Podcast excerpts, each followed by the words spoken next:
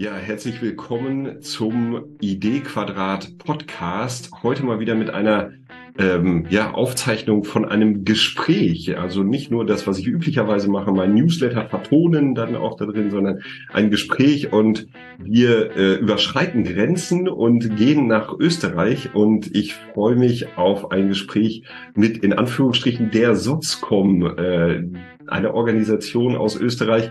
Aber dafür würde ich einfach zu euch rübergeben, eine kleine Vorstellung. Wer sitzt mir gerade gegenüber? Danke für die Einladung. Ähm, dir gegenüber sitzen im Moment drei Personen aus der Firma Sotzcom. Die Firma Sotzcom, ganz kurz, wir sind im Bereich der sozialen Dienstleistungen in der Steiermark hauptsächlich tätig. Mein Name ist Katrin Stern, ich bin eine der beiden Geschäftsführerinnen. Mein Name ist Rita Resch, bin auch eine der beiden Geschäftsführerinnen. Hallo, ich bin die Sabine Langer und bin bei Sotzcom seit fast acht Jahren in der Verwaltung tätig. Super, wunderbar. Eine echte Herausforderung sozusagen, ein Gespräch mit drei Leuten äh, gleichzeitig zu führen. Ich bin gespannt, wohin es führt, freue mich aber riesig darauf. Und ich würde zum Einstieg, also sozusagen als, als Check-in in unsere kleine Runde schreiben oder nicht schreiben, sondern sagen, die Frage stellen an euch, wie seid ihr die Organisation geworden, die ihr heute seid? Wie lange haben wir Zeit? Ja, genau. Es ist eine etwas übergreifende Fragestellung, aus der wir dann gucken, wo sich das hinbewegt. Wir haben Zeit. Wunderbar. Also ich fange vielleicht einmal kurz an. Ähm, wir haben das Unternehmen 2007 gegründet. Damals gab es in der Steiermark eine Umstrukturierung im Bereich der Kinder- und Jugendhilfe und wir waren damals selbstständig in diesem Bereich und da gab es eine Institutionalisierung und wir haben 2007 entschieden, dass wir Unternehmen gründen. Also das war eigentlich die kurze und knackige Entstehungsgeschichte von Satzcom. Und wie wir die geworden sind, die wir heute sind, ich denke, es ist viel Zeit vergangen. Wir haben viel gelernt und wir haben immer versucht, uns eigene Ideen zu überlegen und Dinge nicht zu tun, weil man sie so tut. Mhm. Gibt es bei den anderen noch Perspektiven darauf? Ja, was uns von Anfang an klar war, ist, dass wir unser Unternehmen anders, anders führen, anders aufbauen wollen. Ähm, das war eigentlich schon unser Gründungsgedanke und deswegen war, das war auch unsere große Motivation, selbst etwas zu machen und sich nicht irgendeinem anderen Unternehmen quasi anzuschließen, weil diese Möglichkeit gab es damals 2007 natürlich auch. Mhm. Ja, ich würde Vielleicht dann zum Anfang, bevor, bevor wir sozusagen noch tief in das äh, Unternehmen einsteigen, diese Frage stellen, beschäftigt mich natürlich aus, aus äh, auch ganz persönlichen Gründen heraus. Warum seid ihr den Weg in die Selbstständigkeit im sozialen Sektor gegangen? Also hier in Deutschland zumindest ist es alles andere als ähm, ja ein normaler Weg. Es gibt natürlich einige, die dann auch freie Träger und so weiter aufgebaut haben, aber als Sozialarbeiterin ist man erstmal geprägt darauf, sich irgendwo anstellen zu lassen. Wie war der Weg in die Selbstständigkeit? Ja, wie gesagt, wir waren davor schon selbstständig, aber so als Einzelkämpferinnen. Ja, okay. mhm. Ähm, und diese Möglichkeit dieser Selbstständigkeit, die gab es dann plötzlich nicht mehr. Das war wirklich so, das war ein relativ kurzfristiger Prozess eigentlich. Und damals gab es dann für uns zwei Möglichkeiten. Entweder wir lassen uns wo anstellen und wir mhm. gehen als Angestellte in bestehende äh, Betriebe. Und das war für uns eigentlich damals klar, irgendwie passt das nicht für uns. Mhm. Und dann haben wir in einer Nacht- und Nebelaktion eigentlich, das war im Oktober 2007, damals einen Verein gegründet, ähm, und haben mit diesem Verein dann die Anerkennungen von Land Steiermark bekommen, um diese Maßnahmen, die institutionalisiert worden sind, damals selbstständig durchführen zu können. Okay. Also ihr, ihr brauchtet quasi auf jeden Fall eine Organisation, damit ihr das weitermachen konntet, was ihr, was ihr macht. Genau, genau. Okay. Damals, also die erste, erste Rechtsform war damals ein Verein bis 2010 ungefähr. Und 2010 haben wir dann gesagt, das ist zu groß, jetzt um das alles weiter über einen Verein abzuwickeln und haben damals eine GmbH und Co. KG gegründet, die okay. seit, also seit 2010 besteht. Okay.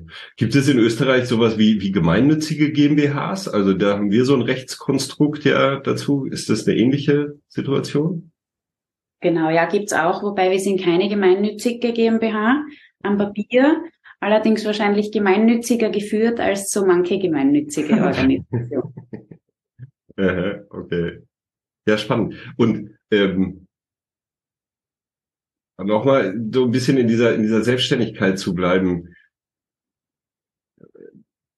Kann sich jeder selbstständig machen? Also da, da, da hänge ich so, so ein bisschen dran, ja, so irgendwie, ha, und man braucht Sicherheit oder so, oder braucht es irgendwelche speziellen, ähm, weiß ich nicht, Mut oder keine Ahnung, Persönlichkeitsmerkmale, die äh, ausschlaggebend sind, dass man diesen Weg geht? Hm. Ich glaube, Mut auf jeden Fall. Das kann nie schaden, mutig zu sein. Äh, und ja, wir haben das vertraut, was wir gemacht haben. Es war ja jetzt nicht so ein unbekanntes Terrain für uns. Ähm, unser erster Gedanke war ja auch nur eine, eine institutionelle Einrichtung. Wir waren damals vier Gründungsmitglieder. Mhm. Wir wollten einfach so weiterarbeiten. Äh, nur waren dann eigentlich sehr viele Einzelpersonen auf der Suche nach einer Institution, ja, weil sie ja nicht mehr selbstständig weiterarbeiten ja, okay. Und so sind wir dann peu à peu gewachsen. Mhm. In diesem Umstrukturierungsprozess sind aber doch einige andere neue private Träger auch entstanden. Also wir waren jetzt da nicht die einzigen, die sich da äh, zusammengeschlossen haben und ein Unternehmen gegründet haben, sondern es sind noch viele andere Unternehmen entstanden, mit denen wir auch heute noch gut kooperieren. Mhm.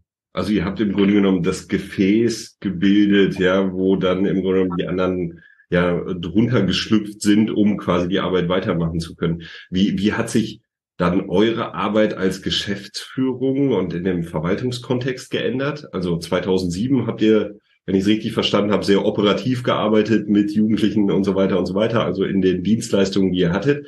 Aber jetzt habt ihr ein Unternehmen, wir kommen gleich dazu, wie das aussieht, ja, wo ein bisschen andere Aufgaben wahrscheinlich anfallen. Also wir haben am Anfang selbst noch voll operativ mitgearbeitet. Also da, ich kann mich nicht erinnern, dass wir reduziert hätten aufgrund der Unternehmensgründung. Wir waren voll mhm. in diesen Maßnahmen tätig. Was wir begonnen haben dann ist, also ich habe dann relativ viel Excel gelernt, weil wir gesagt haben, wir brauchen ja eine Abrechnungslogik. Rita, du hast damals mhm. die ganzen Bankgeschichten übernommen, also die ersten Gehälter sozusagen haben wir selbst äh, aus, also die ersten Fakturierungen selbst gerechnet, die ersten Gehälter selbst überwiesen. Und wir haben damals aber begonnen, unser äh, relativ sicheres Netzwerk aufzubauen auch. Also Steuerberater haben wir eigentlich seit der Stunde Null den gleichen, mhm. ähm, sind natürlich mit Banken in Kontakt und so weiter. Also dieses Netzwerk besteht auch nach wie vor. Also das ist uns sehr wichtig, dass wir da bestehende Kooperationen auch lang fortführen. Ähm, ich selbst war bis September, Oktober des Vorjahres in einer operativen Tätigkeit tätig äh, und merke jetzt einfach, es geht sich jetzt de facto nicht mehr aus, wo es auch darum geht, wirklich die Sotzkonkratie, zu der wir noch kommen werden, auch mhm. weiterzuentwickeln. Aber wir waren beide sehr lang hochoperativ im Unternehmen tätig. Okay. Und wie geht's euch damit? Also sozusagen Rollenwechsel vorzunehmen? Wenn man die richtigen Personen an den richtigen Positionen sitzen hat, dann geht's uns gut damit. Und da haben wir in den letzten Jahren viel gelernt, auch darauf zu vertrauen und zu schauen, welche dieses New Work, das passt nicht für jede Person. Und wir haben gut gelernt, jetzt auch darauf zu schauen, was brauchen Menschen auch an persönlichen Background, an persönlichen Fähigkeiten, an Stärken, ähm, ja, Schwächen sind viele erlaubt, gell? Es, also uns sind ein paar mehr Schwächen inzwischen lieber als zu hoher Perfektionismus. Das mhm. ist, was es einfacher macht, in, sich in diesem Bereich zu bewegen. Und wenn man die richtigen Personen an den richtigen Positionen sitzen hat, dann geht's uns sehr gut. Weil dann müssen wir nicht mehr reinspringen und irgendwelche okay. Dinge übernehmen, was uns auch ganz oft passiert ist. Und es ist nach wie vor so, glaube ich, dass wir in, zwar jetzt in der, in der Rolle der Geschäftsführung sind, aber wenn irgendwo der Hut brennt, dann sind wir auch jederzeit operativ wieder mitten im Geschäft. Mhm. mhm. Ja, wir sind ja in Kontakt gekommen über ja sozusagen ein bisschen E-Mail-Verkehr. Mehr mehr war es ja im Grunde genommen nicht. Ja, ich schreibe ein Newsletter, ihr habt äh, sehr nett darauf geantwortet, euch darüber gefreut und so weiter. Und dann war meine Idee, oh cool, ich lade euch ein und dann habt ihr zugesagt. Und mein erster Schritt war dann natürlich zu sagen, okay, ich schaue mir mal eure Homepage an. Was macht ihr denn eigentlich? Ja, so und bin dann sehr schnell über die Sotzcom-DNA gestolpert. Ähm, das war sozusagen das, also ich schaue mir dann immer an, ja, über uns, weil das interessiert mich im Grunde genommen. Aber ähm, ihr hattet gerade auch schon viele Begrifflichkeiten drin, ja, New Work wurde angesprochen, äh, die Sotzkomkratie. Könnt ihr so einmal das Unternehmen beschreiben? Also über was sprechen wir gerade? Wie viel MitarbeiterInnen? Wie seid ihr strukturiert? Wie kommt man zu solchen Begrifflichkeiten auch, die hinten dran stehen? Ja, ähm, das Unternehmen, wir bei uns arbeiten aktuell um die 120 Mitarbeiterinnen in den verschiedensten Bereichen. Ja, wir sind nach wie vor sehr stark in der Kinder- und Jugendhilfe vertreten. Äh, wir bieten Schulassistenz an, Kindergartenassistenz. Wir bieten, ähm, ein, wir sind Teil des österreichischen Programms Lehre statt Lehre. Das ist ein kostenloses Lehrlings- oder Lehrbetriebscoaching für Betriebe oder für Lehrlinge. Äh, und auch die Kinderbetreuungsschiene. Also wir haben so ein, das Kroki-Haus. Das sind so flexible Kleinkinderspielgruppen, wo wir einfach den Bedarf auch für die Gemeinde mit abdecken an einer flexiblen Kinderbetreuung.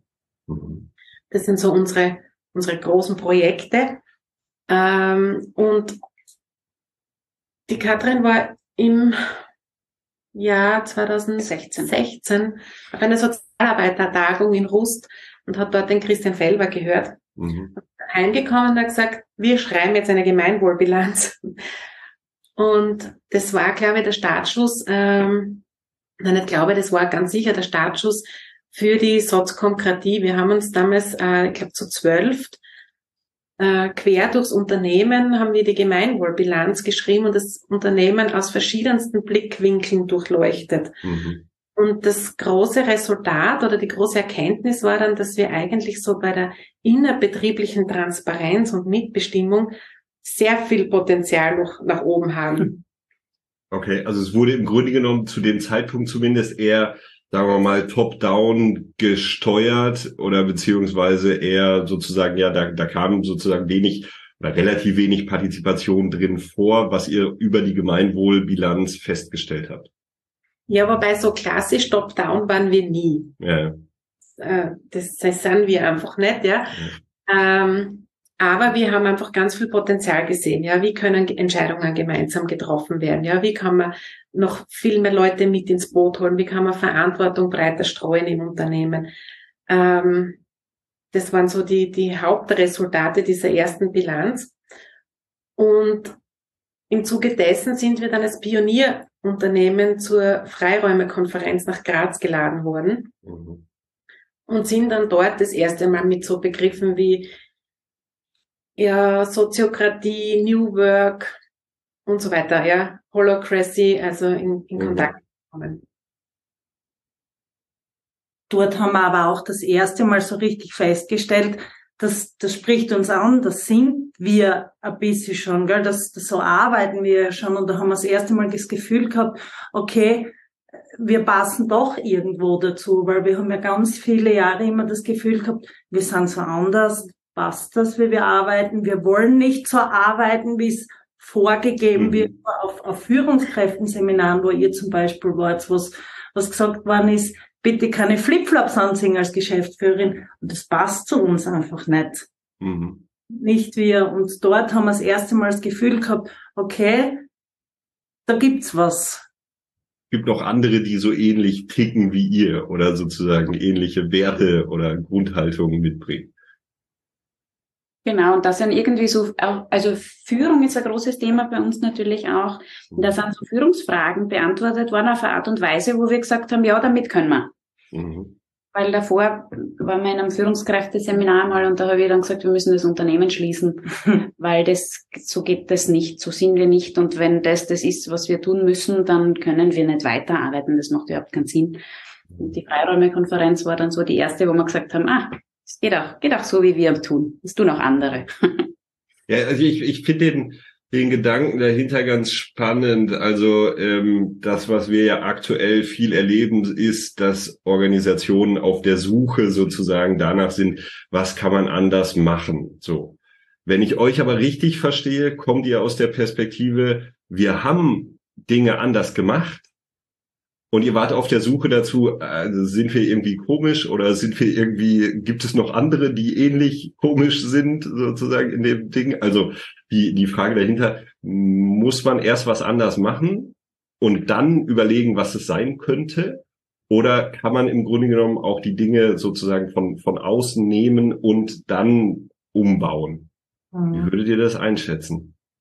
ich glaube, das ist ähnlich wie die Frage, was war zuerst die Henne oder das Ei? Mhm. Ich weiß es nicht genau und es ist wahrscheinlich jeder Zugang in Ordnung, sofern man sich bewusst ist, dass es sich um eine Henne und ein Ei handelt und die beiden sehr eng miteinander verbunden sind. Mhm. Ähm, bei uns war es so, dass, ja, wie gesagt, wir haben, wir waren nie klassisch hierarchisch und top-down organisiert.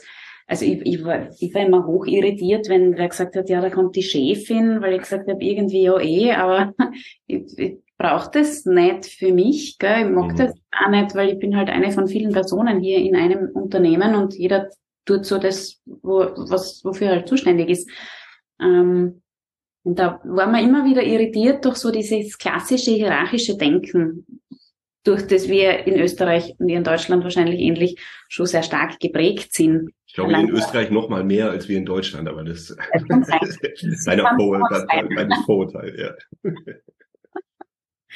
Ja, und also das, das war dann so immer wieder diese Erkenntnis, na, wir wollen, ich, ich möchte gern, ich, ich möchte da nicht im Anzug jeden Tag rein müssen. Und ja, es ist zwar unser Unternehmen und ja, wir führen dieses Unternehmen, aber ich bin trotzdem nur ein Mensch und auch uns passieren Fehler und ich möchte nicht jede Entscheidung treffen, weil ich gar nicht jede Entscheidung treffen kann.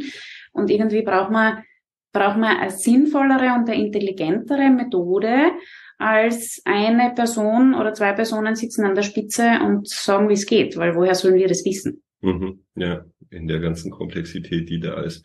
Nochmal kurz zurück zur Gemeinwohlökonomie, Gemeinwohlbilanz, Christian Felber. Ähm, zum einen, ihr, ihr, habt ihn erlebt oder, oder du hast ihn erlebt, Kathrin, glaube ich, dann irgendwie auf der äh, Versammlung, dann daraus sozusagen diese Gemeinwohlbilanz. Vielleicht ein ganz kurzer Einblick da rein für Menschen, die es noch nicht äh, gehört haben. Was sind so Grundkonstrukte von Gemeinwohlbilanz oder Grundwerte auch, die geprüft werden, Grundbereiche, in die ihr dann reinschaut? Naja, es, im Grunde geht es darum, äh, dass Unternehmen nicht rein auf Gewinn ausgerichtet sind, mhm. sondern dass sie einfach einen, einen viel breiteren Zweck zu erfüllen haben oder anstreben. Und man durchleuchtet das Unternehmen an, anhand der Berührungsgruppen.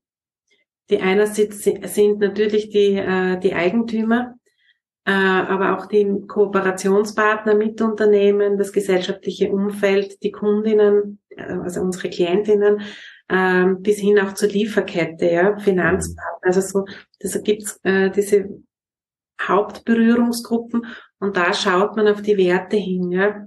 Wertschätzung, Toleranz, Solidarität, Nachhaltigkeit, ja, ökologische Aspekte. Mhm. Und anhand dessen geht man zig Fragestellungen durch, die, gerade wenn man sie das erste Mal macht, sehr viele Fragezeichen bei einem im Kopf auch auslösen, ja. Äh, oder man kommt einfach wirklich auf Sachen drauf, die man vorher noch gar nie irgendwie am Schirm gehabt hat, ja. Mhm. Also im Grunde genommen ein ganzheitlicher Blick so auf das Unternehmen aus mehr als nur dieser reinen monetären Perspektive, die ihr oftmals ja, Genau. Und was, was da richtig cool war, war einfach, dass wir das so breit im Unternehmen aufgesetzt gehabt haben. Also es war für uns von vornherein klar, dass nicht wir zwei als Geschäftsführerinnen diese Bilanz schreiben, mhm. sondern wir brauchen einfach die Stimmen quer durchs Unternehmen, ja. Ja, also alle mitzunehmen dabei, die halt in irgendeiner Weise äh, Berührungspunkte daran haben und nicht, also ja, klassisch sozusagen, ja, der die oberste Führungsebene denkt sich die Strategie aus und dann in die Richtung läuft es, ähm, sondern halt wirklich dann reinzugehen. Mhm. Wie, wie seid ihr dann von der von der Gemeinwohlbilanz zu eben viel der Begriff schon Soziokratie gekommen und was ist auch darunter zu verstehen? Ist ja eine, eine Eigenkreation von euch. Ja, wir waren dann, wie gesagt, als Pionierunternehmen auf der Freiräumekonferenz in Graz und haben dort viele Antworten auf Fragen gefunden und noch mehr Ideen auf Fragen, die wir noch gar nie gestellt haben. Ähm, und haben dann begonnen, mit externer Begleitung einmal so ein paar Tools auszuprobieren. Also mhm. eines der ersten Tools war dann eine Consent-Entscheidung. die, ähm, also wir entscheiden nach wie vor im Consent im Unternehmen fast alle Entscheidungen. Entweder oder Entscheidungen sind wir draufgekommen, wer im Consent. Also sind wir gerade am Schauen, was braucht es für alternative Entscheidungslogiken für zum Beispiel Entweder oder Entscheidungen. Mhm.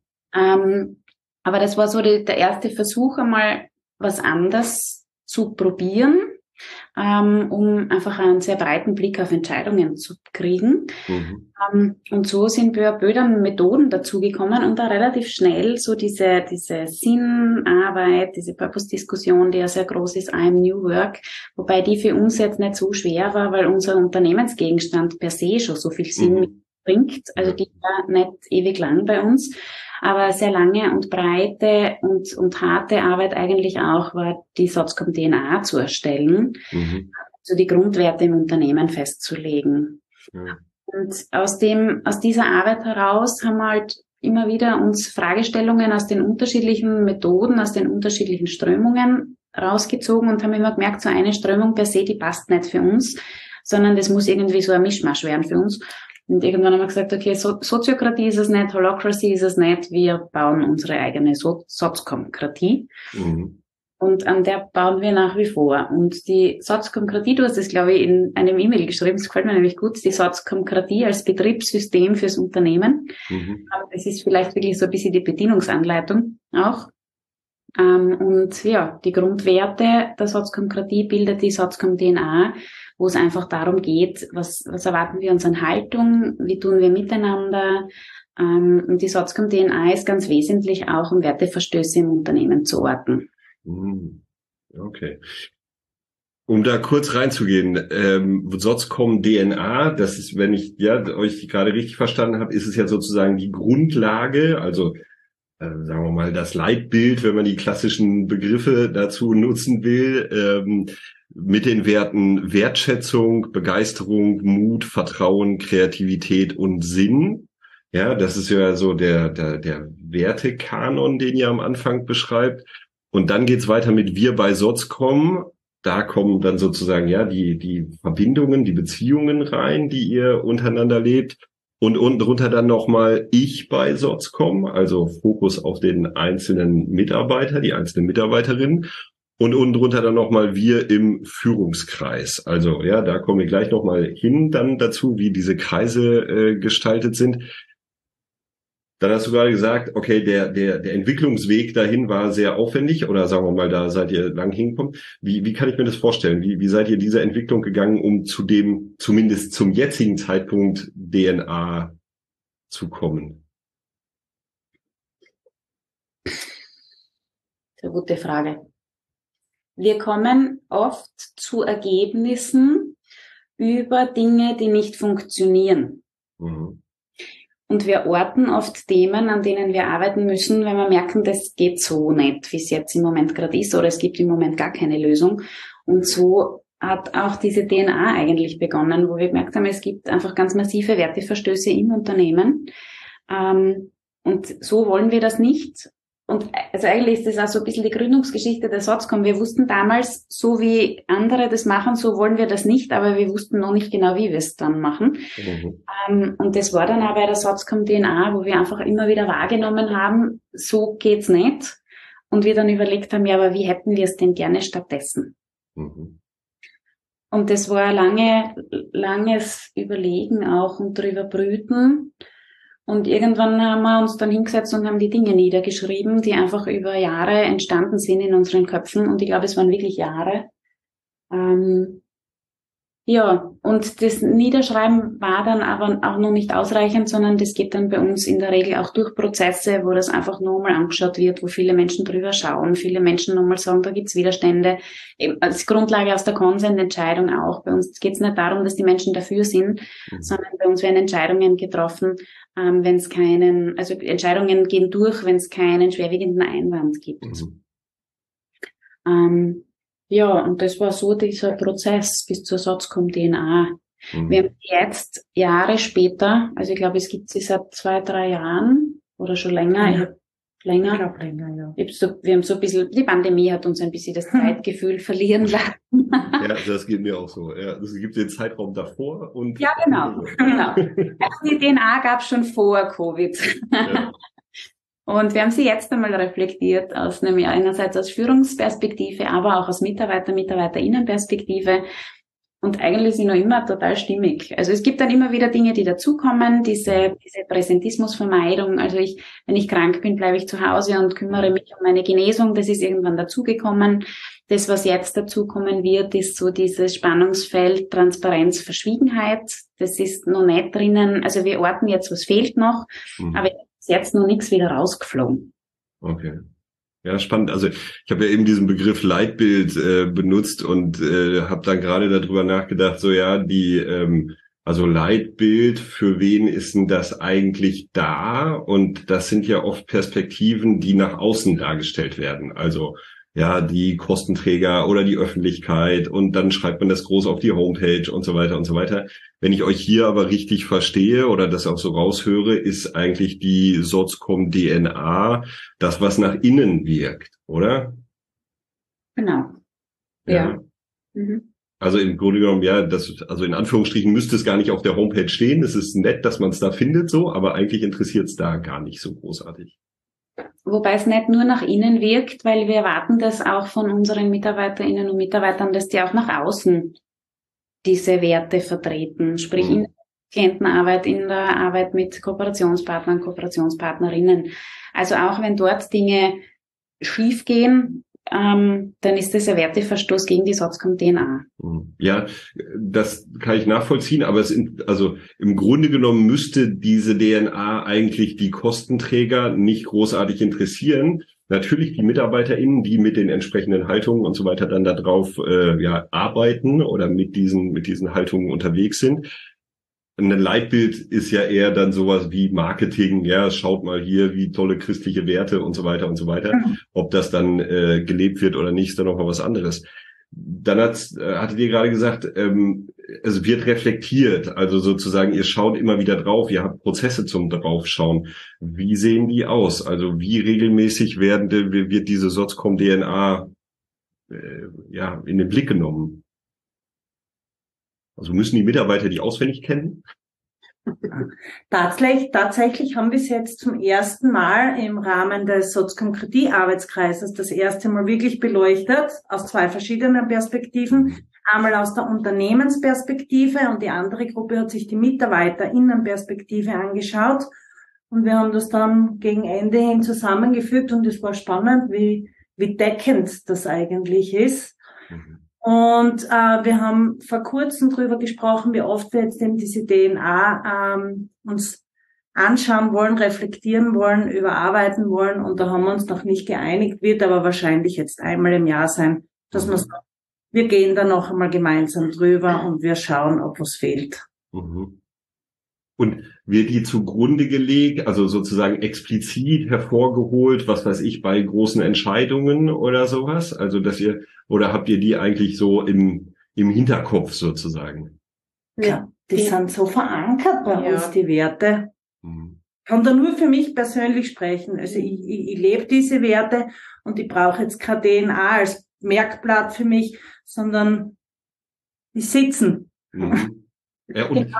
Und natürlich ja. die DNA, also wenn jetzt in einer Entscheidung oder in einem Entscheidungsvorschlag ein Werteverstoß drinnen wäre, dann würde das den Vorschlag kippen. Mhm. Okay. Und da würden alle im Grunde genommen, die bei der Entscheidung beteiligt sind, der entsprechende Kreis oder das gesamte Unternehmen oder oder, darauf achten. Also genau. sozusagen, ja, also dann in Anführungsstrichen, ich überspitze ein bisschen, hofft ihr darauf, dass irgendjemandem das auffällt, zu sagen, ah, stopp, da sind wir aber auf dem falschen Weg.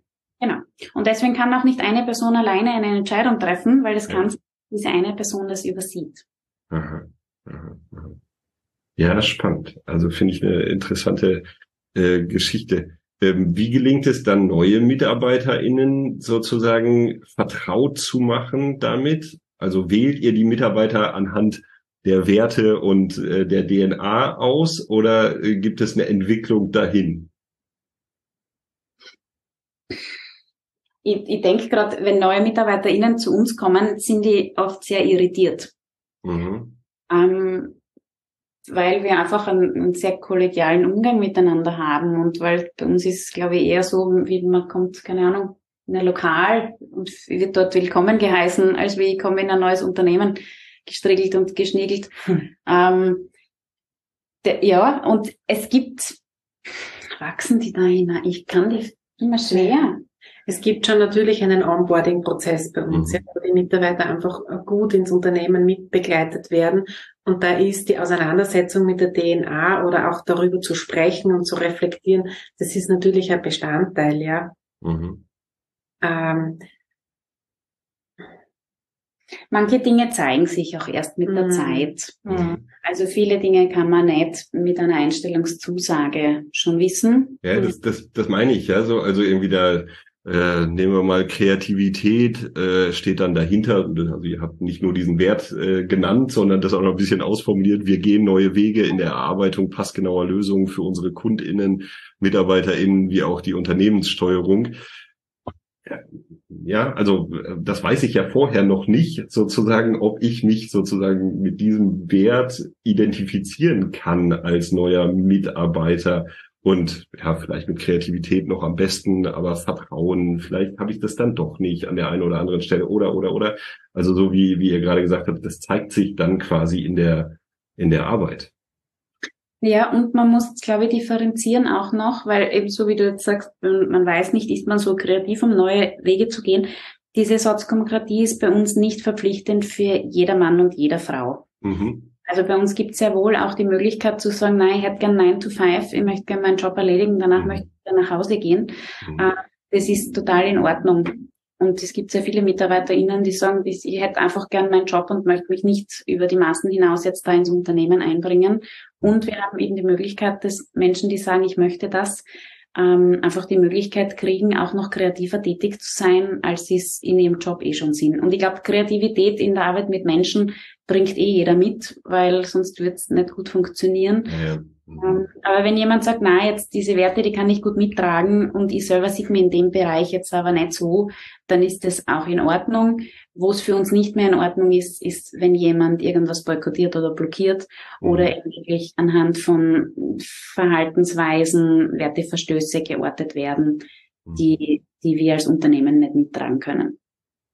Mhm. Ja, also wenn du das so schilderst, denke ich gerade so ein bisschen wie an so, also an die, an die Herausforderung, eben diese Unterschiedlichkeit im Unternehmen leben lassen zu können. Also diese Vielfältigkeit, die da ist, eben auf der einen Seite, sagen wir mal, sehr überspitzt formuliert, äh, den Mitarbeiter, die Mitarbeiterin, die sozusagen sagt, ähm, ich will hier Teilzeit, äh, weiß ich nicht, 20 Stunden und nach den 20 Stunden lasse ich meinen Stift fallen und dafür fertig sozusagen. Ich will auch nicht großartig mitbestimmen. Das kann irgendjemand machen, der dafür sozusagen motiviert und engagiert ist. Und auf der anderen Seite dann als Gegenbeispiel dann den, die Mitarbeiterin, die sagt, okay, ich würde mich total gerne engagieren, ich bin in vielen Aktivitäten dabei, ich will das Unternehmen gestalten und so weiter. Und auf diesen beiden Leveln sozusagen oder, in, oder zwischen diesen beiden Polen, die da sind, ist alles möglich. So? Genau, ja. Was, was nicht möglich ist, ähm, was wirklich gar nicht möglich ist, ist zu sagen, ich komme in der Früh ins Unternehmen und warte, bis mir jemand sagt, was ich zu tun habe. Mhm. Also diese Eigenständigkeit und Eigenverantwortlichkeit, die muss einfach wirklich bei jeder Person gegeben sein weil es so diesen klassischen angeleiteten Job bei uns gar nicht gibt. Mhm. Ja gut, ich meine, das ist so ein bisschen der Aufgabe auch geschuldet. Also gerade wenn man im Kinder- und Jugendlichen Kontext unterwegs ist, die MitarbeiterInnen sind ja im direkten Kontakt dann auch mit den, mit den Kindern, Jugendlichen und so weiter, die äh, einfach selber Entscheidungen treffen müssen. Ja, also denen bleibt im Grunde genommen gar nichts anderes übrig, als sozusagen proaktiv äh, zu agieren in, in vielerlei Kontexten. Und trotzdem verstehe ich dann, also ich, ich versuche im, im Hinterkopf sozusagen zunehmend eure Soziokratie zu verstehen, ja, weil ihr eben solche solche Begriffe äh, angesprochen habt wie äh, Holokratie oder Holocracy, ja, als als Betriebssystem auch, wo sehr sehr klar drin geregelt ist, was, wann, wie und so weiter und so weiter. Also jeder äh, ähm, jeder kleine Schritt ist sozusagen formalisiert, der stattfindet und bei euch sozusagen eher ein größeres, also eine, eine größere Bandbreite von Möglichkeiten besteht. Mhm, genau. Ja. Wobei äh, für die Führungskräfte ist es schon Bedingung, ja. dass sie bei der Weiterentwicklung von der Sotzkomkratie mitarbeiten. Mhm. Okay, das ist Teil des der der Aufgabe. Führungskräfte, dann hattet ihr gerade schon angesprochen, Kreise. Ja, ähm, wie seid ihr denn strukturiert, um da ein bisschen reinzugucken? Ihr seid 120 Mitarbeiter, das heißt, ihr sitzt nicht zwingend jeden Tag um einen Tisch und trefft Entscheidungen Daumen hoch, Daumen runter oder wie auch immer. Wie, wie, wie kann, kann ich mir die Struktur vorstellen, die da dahinter ist? Also welche Kreise gibt es oder Abteilungen oder Fachbereiche oder keine Ahnung, wie man das äh, nennt? Ich kann es jetzt gar nicht in Zahlen nennen, wie viel es dann wirklich sind. Äh, ich kann es nochmal aufzählen. Wir haben eben die, die Geschäftsführung als eigenen Kreis. Dann gibt's den Führungskreis.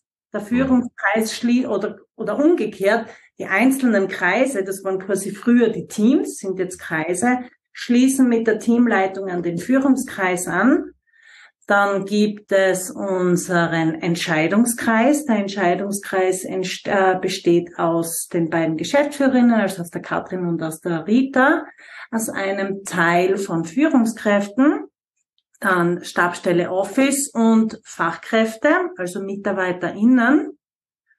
Dann gibt es den Arbeitskreis Soziokratie, wo wir uns eben mit der Weiterentwicklung der Soziokratie beschäftigen, Prozesse, Abläufe und so weiter, wo wir ganz viel ausprobieren und das dann ins Unternehmen rausstreuen wieder.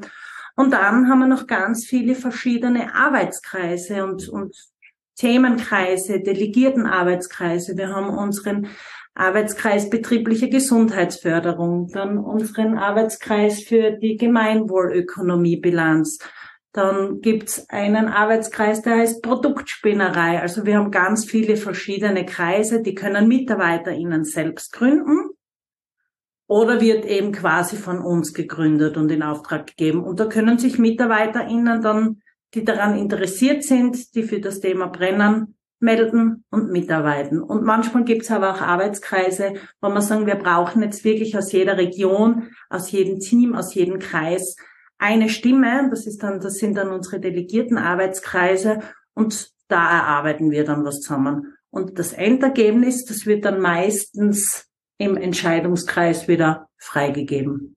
Mhm.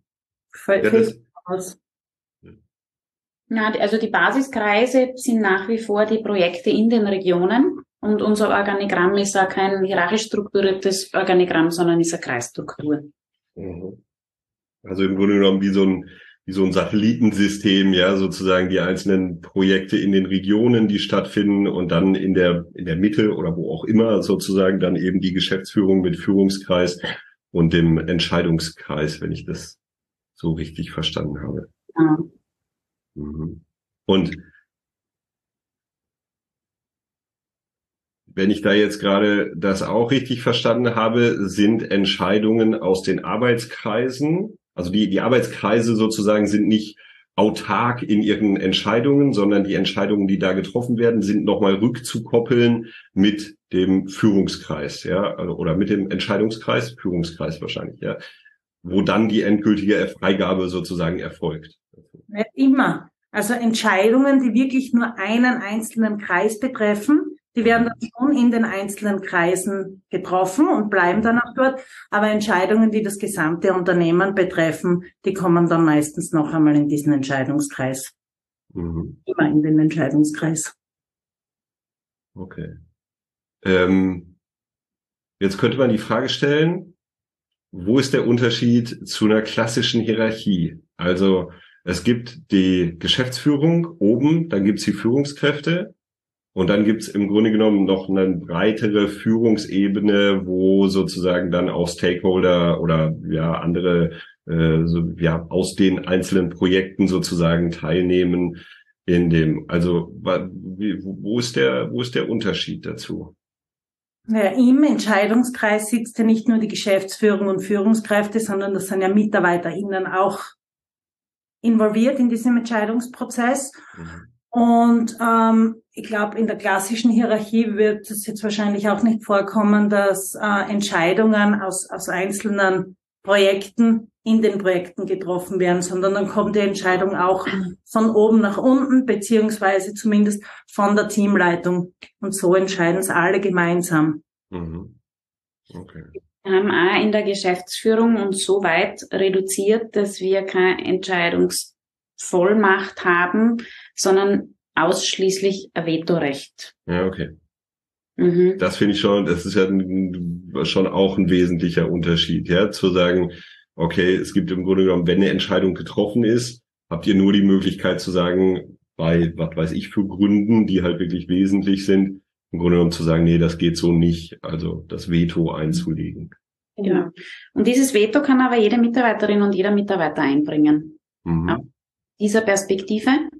Und aus Geschäftsführungssicht ist ein Veto wahrscheinlich eher ein, äh, ein budgetäres manchmal mhm. oder rechtliches. Und aus MitarbeiterInnenperspektive kann aber durchaus auch kommen, das ist, ist für MitarbeiterInnen nicht tragbar. Mhm. Die Perspektive, die habe ich nicht in der Geschäftsführung. Okay. Und so wird eigentlich sehr breit auf Entscheidungen draufgeschaut. Mhm. Die Teams oder also oder wie also wie sind die MitarbeiterInnen bei euch vornehmlich alleine unterwegs mit den Kindern und Jugendlichen oder sind da oder arbeiten die im Team in den Projekten?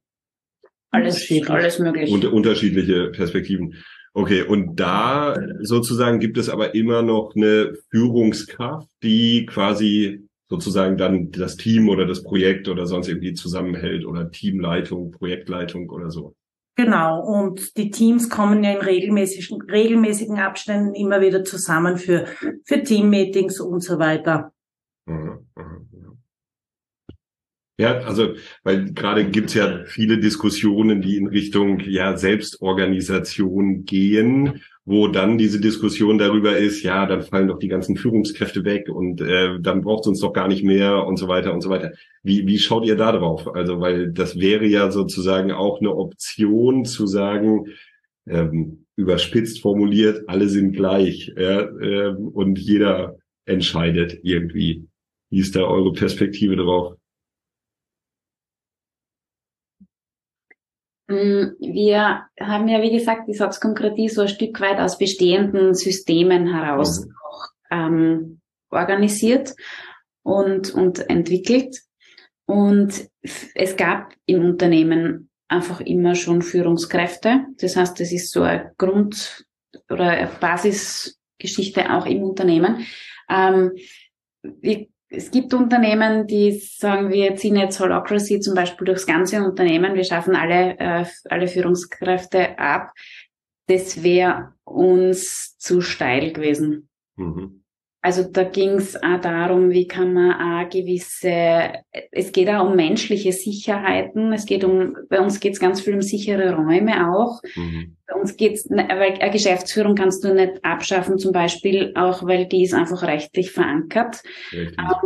Und wenn wir Führungskräfte abschaffen im Unternehmen, muss man die Geschäftsführung auch abschaffen.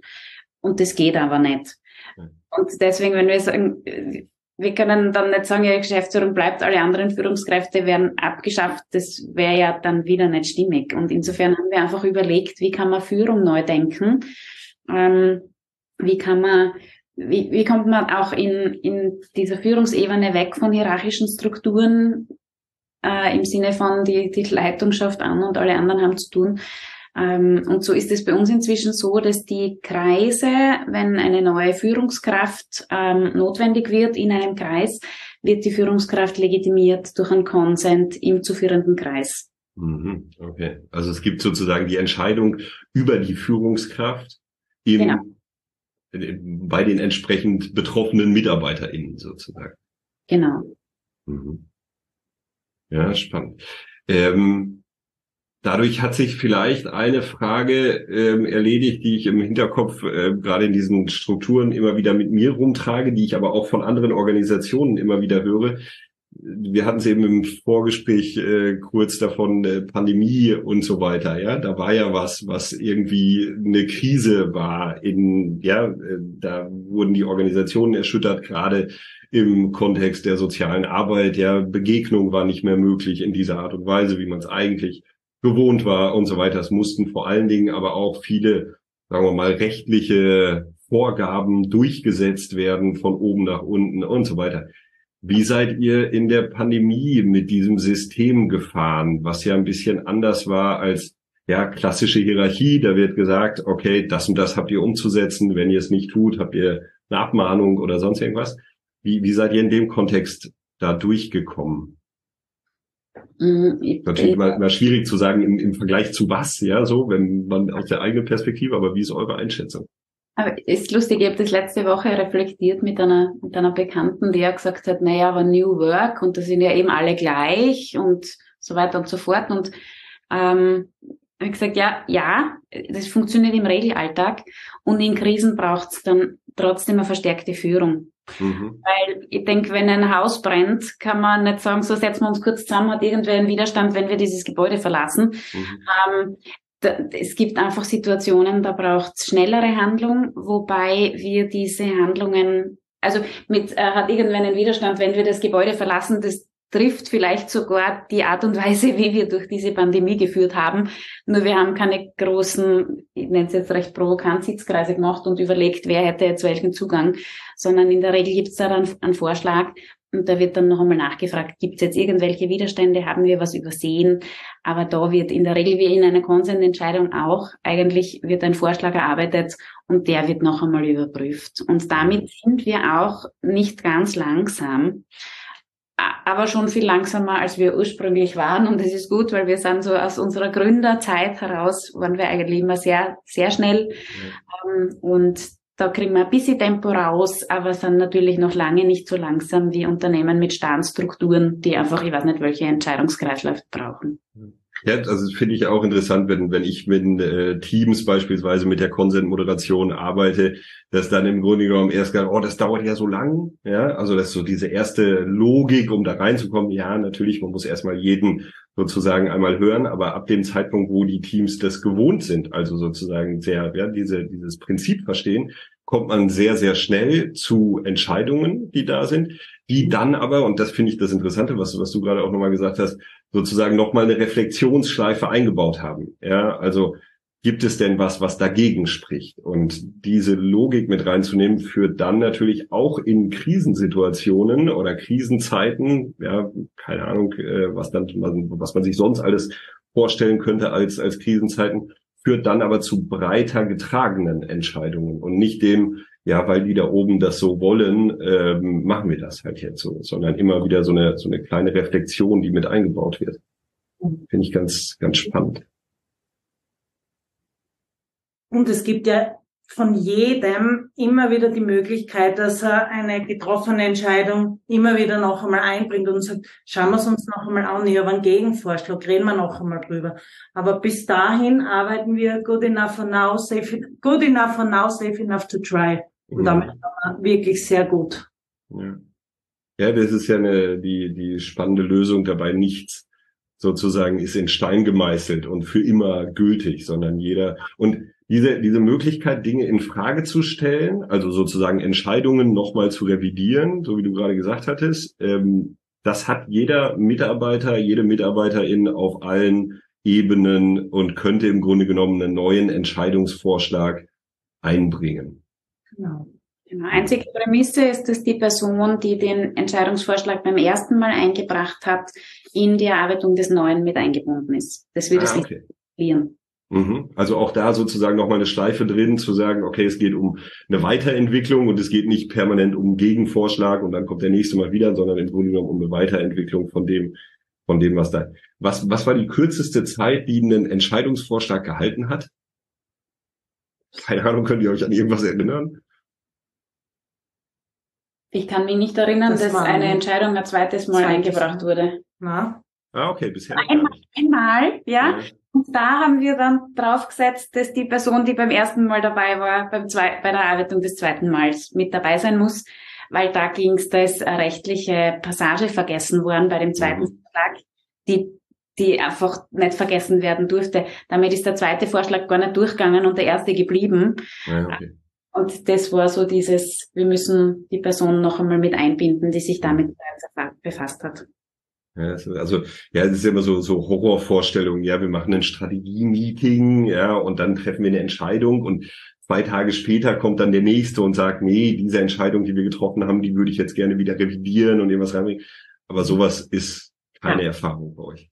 Nein, was manchmal passiert, ist, dass Konsensentscheidungsprozesse abgebrochen werden, mhm. weil die Person, die den Vorschlag eingebracht hat, gesagt hat, oh, da habe ich noch zu viel vergessen. Mhm. Und das noch der Vorschlag ist noch nicht klar genug sozusagen ja. oder ausgearbeitet genug, dass man da noch mal eine Schleife braucht, um überhaupt eine gute Entscheidung treffen zu können. Genau. Das, was Organisation, ich weiß nicht, wie es bei euch äh, aktuell ist, aber das, was Organisation hier in meinem Kontext massiv bewegt, ist das Thema Fachkräfte, Fachkräftemangel ähm, in Deutschland äh, extrem, Österreich ähnliche Tendenzen, ähnliche demografische Strukturen und damit ähnliche Entwicklung. Habt ihr ein Problem mit Fachkräftemangel? Nein. Nein.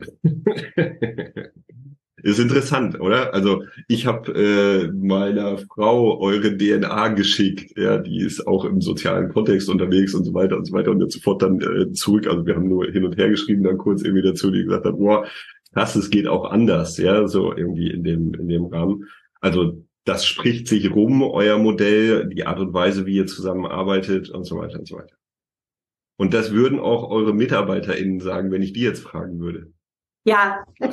Eine Vertretung der MitarbeiterInnen, die dabei ist, Gott sei Dank. Ähm, wir kriegen wirklich ganz, ganz, ganz, ganz viele ähm, Bewerbungen. Also auf jede ausgeschriebene Stelle bekommen wir Bewerbungen rein. Wir bekommen ganz viele Initiativbewerbungen. Und ähm, ich glaube, Rita, vielleicht ja. erzählst du selbst die Erfahrung. Ja, ich war kürzlich äh, auf einer Berufsinformationsmesse und habe dort mit dem äh, Arbeiterkammer ähm, Chef gesprochen von Volzberg der mich angeredet hat und gefragt hat, was wir da so machen, weil es ist unglaublich. Er hat in letzter Zeit, glaube ich, vier, fünf Damen bei sich gehabt, die unbedingt den Job wechseln wollen, damit sie bei Sotzcom arbeiten können. Ja, okay. Ja, also das, es spricht sich herum und wir kriegen ja immer wieder wirklich in den Bewerbungen geschrieben, wir haben so viel gehört, äh, wir haben gelesen, äh, Gemeinwohl, Soziokratie, das sind einfach die, die Sachen, die total ziehen, mhm. ja. Mhm um die Leute bei uns arbeiten wollen. Okay. Ja, krass. Also das finde ich schon interessant, dass das halt dann so eine so eine Auswirkung hat, ja, in der in der Richtung, dass die Leute dann tatsächlich äh, da das, also die Art und Weise der Arbeit als Grundlage nehmen, zu wechseln ähm, oder wechseln zu wollen zu zu euch oder halt irgendwie neu äh, neu anfangen zu wollen bei euch. Ähm, Vielleicht so in Richtung, ja, äh, also Ende, glaube ich, ist es ja nicht, weil es entwickelt sich ja auch bei euch immer weiter, aber bei dem Podcast dann gegebenenfalls irgendwann. Ähm, ich arbeite viel mit etablierten Organisationen zusammen, also Organisationen, ja, Caritas, Diakonie, äh, Wohlfahrtsverbände, die haben eine Historie, die haben eine Geschichte, die haben Strukturen etabliert und so weiter und so weiter. Ähm, das ist ja ein Unterschied, ja. Also habe ich eine Organisation, die 200 Jahre alt ist oder eine, die 2017 gegründet wurde von sieben Personen. Was, Was würde die äh, von vier Personen 2007 so um ja, ja. nicht 2004 von sieben so ja, äh, hab's verstanden. ich noch nicht. Ähm, was würdet ihr etablierten Organisationen raten in dem Kontext? Also was, was wären Schritte, die man im Grunde genommen aus eurer Perspektive einfach ohne großen Aufwand und so weiter und so weiter gehen kann, um eine andere Art und Weise von Arbeit zu ermöglichen? Also wir haben, wie gesagt, begonnen damit, Entscheidungen durch Konsens laufen zu lassen. Mhm. Und das ist was, was aus meiner Sicht relativ einfach implementierbar ist in fast allen Organisationen. Mhm. Und das, was dann darauf folgt, und das ist natürlich ein spannender Prozess. Ist, ich glaube, dass wir aber nicht nur im Sozialbereich, sondern generell in der Wirtschaft weg müssen von Einzelpersonen, die eine besonders hohe Wichtigkeit oder Stellenwert im Unternehmen haben. Mhm. Ich glaube, dass es wichtig ist, dass viele, viele Schultern Dinge auch gemeinsam tragen und viele gemeinsam darüber nachdenken und dass dieses, äh, na, ich mache das jetzt nicht, damit du selbst draufkommst, oder so. Ich, keine Ahnung, wir, wir reden jetzt zu zweit darüber, aber wir warten einmal ab, wie die dann tun und schütteln im, im stillen Kämmerlein den Kopf. Ich glaube, wir okay. müssen davon wegkommen. Wir müssen offener miteinander reden. Wir müssen rückmelden. Mhm. Ähm, und ich glaube, es geht viel darum, auch gemeinsam zu tun und zu vertrauen, dass es gemeinsam besser funktioniert, als wie wenn ich es alleine erledige. Ja, ich glaube auch, dass die Menschen, die wollen mitgestalten, die wollen mitentscheiden, ja, die wollen auch Verantwortung übernehmen. Und ich glaube, um das geht's, das muss man zulassen hm. und fördern im Unternehmen.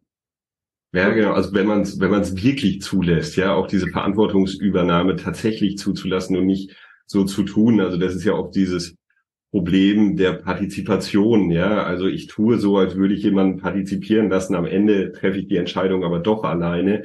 Ähm, mhm. Da haben die Leute dann das, also das merkt man ja sofort, ja, so wenn das in diese Richtung läuft und da hat dann immer keiner, keiner Bock drauf, anstatt wirklich sozusagen in diesen Konsent-Logiken reinzugehen und tatsächlich die Möglichkeit zu bieten, ähm, ja, Widerspruch einzulegen oder eben das Veto einzulegen gegen entsprechende Entscheidungen und damit dann auch die Verantwortung tragen zu müssen. Ja, also dann, wenn ich das Veto einlege, brauche ich eine entsprechende Begründung auch dafür. Ich will noch einen anderen Punkt äh, und dann noch einen, ist mir nämlich gerade noch mal so durch den Kopf gegangen. Ja, ich denke immer, während äh, die Gespräche da sind. Ähm, es gibt diesen, sagen wir mal, sehr einfachen ähm, Satz, Form follows Function.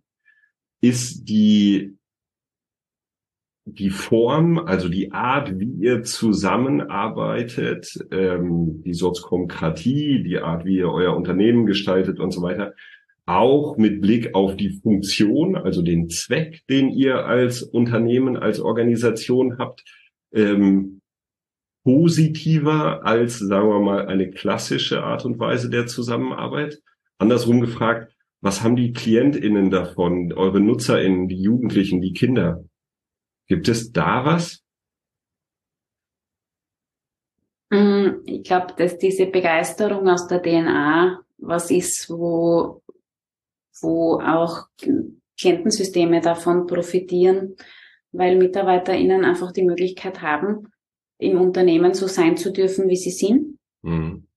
Ähm, sofern eben das für sie auch passt im, im Rahmen der Zusammenarbeit. Sie müssen aber auch viel selbstständig denken und viel selbstständig leisten und kriegen dadurch dann viele Möglichkeiten. Also ich glaube, das, was letztendlich bei, bei der Arbeit an der Basis ankommt, ist ein, ein ich fühle mich im Betrieb wohl. Mhm. Das, glaube ich, hat schon eine Auswirkung auf die direkte Arbeit dann in den Klientensystemen, wo man ja ehrlicherweise sagen muss, das wird nicht leichter von Tag zu Tag und von Jahr zu Jahr. Also die stemmen schon ganz schön, was da draußen unsere Mitarbeiterinnen und Mitarbeiter. Und das sehen, sehen wir aber auch. Und das wertschätzen wir. Und ich glaube, insofern ist das so ein, ein Geben und Nehmen. Mhm. Ja, also ich habe ja immer noch so ein bisschen im Hinterkopf dann auch so diese, diese Perspektive dazu, ja, was, was oder für was ist soziale Arbeit da? egal ob Kinder oder Jugendliche oder oder oder, ist es ja im Grunde genommen auch Autonomie und Selbstbestimmung zu fördern auf der Seite. Und das gelingt ja im Grunde genommen nur, wenn die MitarbeiterInnen auch das Gefühl haben, autonom und selbstbestimmt agieren zu können, was im Grunde genommen durch euer System oder eure, eure, ja, euer Betriebssystem, wenn man es so nennen will, ähm, gefördert wird. Genau. Ja, also auch aus dieser pädagogischen Logik sozusagen heraus. Ich glaube, man kann das auch übertragen, gell? weil äh, ich denke, Klientenarbeit ist auch ein Stück weit der Führungsarbeit. Mhm. Und da geht es darum, dass man sich als Führungskraft nicht allzu wichtig nimmt. Mhm. Muss halt immer wieder mal auch klare Grenzen aufzeigen und sagen, das wird jetzt schwierig, weil. Ähm, aber das darf auch nicht willkürlich sein. Das muss das Gegenüber muss verstehen, wieso das jetzt so ist. Ähm, und da ist eigentlich unser Führungskreis in der Haltung mit MitarbeiterInnen wahrscheinlich auch sehr eng vergleichbar, mhm. weil eigentlich geht es um eine Dienstleistung mhm. Menschen gegenüber. Mhm. Dann vielleicht zur Zielgeraden. Wo liegen eure Herausforderungen aktuell? Also ist natürlich eine Frage, die in Richtung Probleme zielt am Ende, weiß ich nicht. Ähm, vielleicht kommen wir gleich ja noch einen anderen Schwenk zurück, aber ähm, ja, ihr, ihr habt das System geschildert, ihr habt eure Rahmenbedingungen geschildert, ihr habt geschildert, dass ihr kein Problem mit Fachkräftemangel habt. Ähm, also eigentlich eine rosa-rote Wolke, Wolke äh, auf der ihr unterwegs seid. Oder gibt es in diesem Rahmen dann doch sagen wir mal, ja, Dinge, wo ihr, wo ihr dran arbeitet, wo ihr sagt, okay, das funktioniert noch nicht so, da, da liegen die großen oder vielleicht größere oder kleinere Herausforderungen, Schwierigkeiten, Probleme? Also ich, ich möchte gern sagen, wir haben äh, einen riesengroßen schwarze Wolkeberg hinter uns. Okay. Insofern ist so ein bisschen rosarote Wolke im Moment gerade ganz angenehm. Was aber nicht heißt, dass es keine Herausforderungen gibt. Was, was immer, was immer persönliche Reflexion braucht, ist, wie, wie gibt man Feedback über nicht rosarote Wolken? Mhm. Wie meldet man rück das, was jetzt gerade nicht so gut passt? Also das ist ein Prozess, an dem wir aktuell auch sehr intensiv dran sind. Ähm, nämlich gibt immer wieder große Irritationen, wenn wir aus Dienstgeberperspektive Dienstverhältnisse beenden. Also das ist eine der Herausforderungen, wo ich glaube, dass wir uns einer Lösung nähern und was immer Herausforderung sein wird. Und das soll es auch bitte immer bleiben, weil ich denke, Dienstverhältnis zu beenden aus Dienstgebersicht darf nie ganz einfach werden. Hm. Vielleicht aus Mitarbeiterinnenperspektive. Wo siehst du die großen Herausforderungen in diesem System? Bin da anscheinend leider auch in der rosaroten Wolke drinnen. ich muss wirklich nachdenken und ich, ich finde, das ist ein gutes Zeichen, oder? Wenn man drüber nachdenken Voll. muss, die großen Herausforderungen sind. Na, also es gibt Herausforderungen und es gibt, es gibt Ziele und, und es gibt sicher auch immer wieder ganz, ganz viel zu tun. Aber das sind keine großen Herausforderungen. Wir, mhm. haben, wir haben Pläne, wo wollen wir hin? Wie die Katrin gesagt hat, wir arbeiten gerade an, an vielen verschiedenen neuen Abläufen und Strukturen und die schauen wir uns an und da wollen wir auch Mitarbeiterinnen ganz eng einbinden.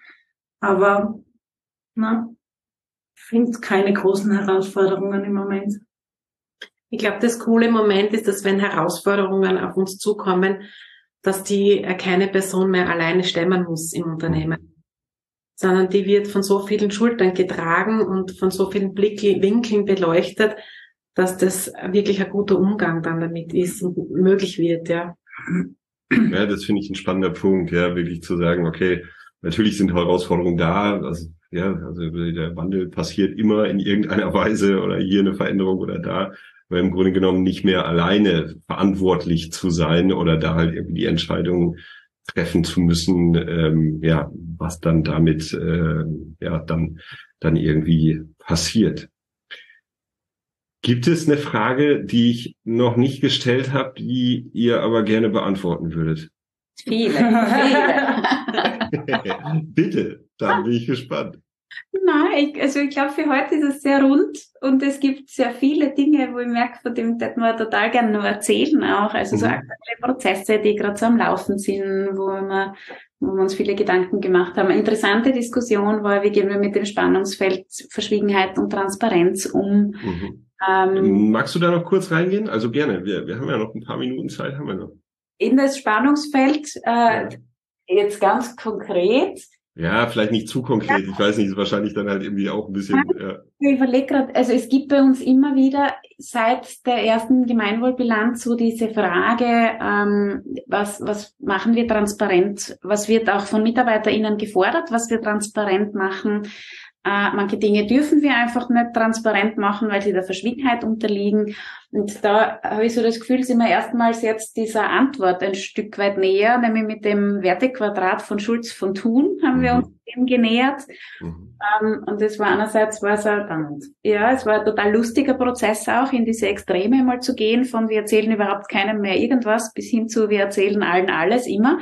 Ähm, und wir versuchen uns dann halt so Methoden zu überlegen, die ja auch aus der sozialen Arbeit natürlich kommen oder aus unserem Bereich, mit wie können wir uns jetzt auseinandersetzen mit gewissen Thematiken. Mhm.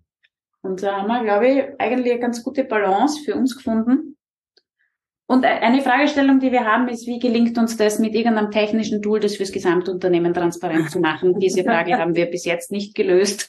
Das ist vielleicht. Das ist die Herausforderung. Das ist die Herausforderung. Herausforderung. Es braucht ein, ein technisches Tool für was? Also äh, für die Gesamttransparenz. Also ja, ich habe sofort im Kopf irgendwie sowas, ja, ihr braucht ein Intranet, aber das habt ihr schon, da bin ich ziemlich fest von überzeugt. Oder Genau.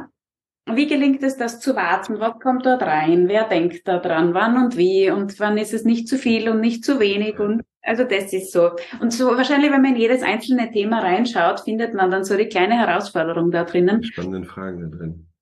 Ja, also ich meine, gerade bei, bei diesen digitalen Tools ist es ja oft so, es gibt ja tolle Lösungen, die entweder alles erschlagen, also sozusagen, die sind so, ja, Microsoft Teams beispielsweise, wo ich ja alles dann in irgendeiner Weise mit abdecken kann, vom Kalender bis zur bis zur SharePoint, keine Ahnung, Tools, die unten drunter dann noch irgendwie genutzt werden können. Ist das dann zu viel, weil sozusagen dann die Leute erschlagen sind auf der einen Seite? Oder es gibt Tools, die dann nur einen Teil abbilden. Das ist aber wieder zu wenig, so in dem. Genau. Also da bewegt sich drin, oder? Genau. Aha. Spannend. Ja, also falls jemand zuhört, der hier gerade irgendwie äh, technische Lösungen dann für euch anbieten kann, dann gerne äh, kann er sich gerne bei euch melden. Informationen zu euch findet man wo am besten? www.sotzcom.at. Mhm. sind wir auf Facebook vertreten, auf Instagram. Genau, wir sind auch auf der diesjährigen Freiräumekonferenz im Juni in Graz wieder als Pionierunternehmen vertreten. Da kann man uns auch persönlich treffen und man kann uns auch jederzeit gerne besuchen kommen. Hm. Ganz kurz dazu noch, weil, weil ich finde das eine, eine total spannende Idee. Freiräumekonferenz. Wird man eingeladen? Kann man sich bewerben? Oder wer kommt da hin? Man kann Tickets kaufen. Ja, als Teilnehmer ist klar, aber als äh, Organisation, weil ihr hattet gesagt, ihr seid mal eingeladen gewesen, um euch vorzustellen.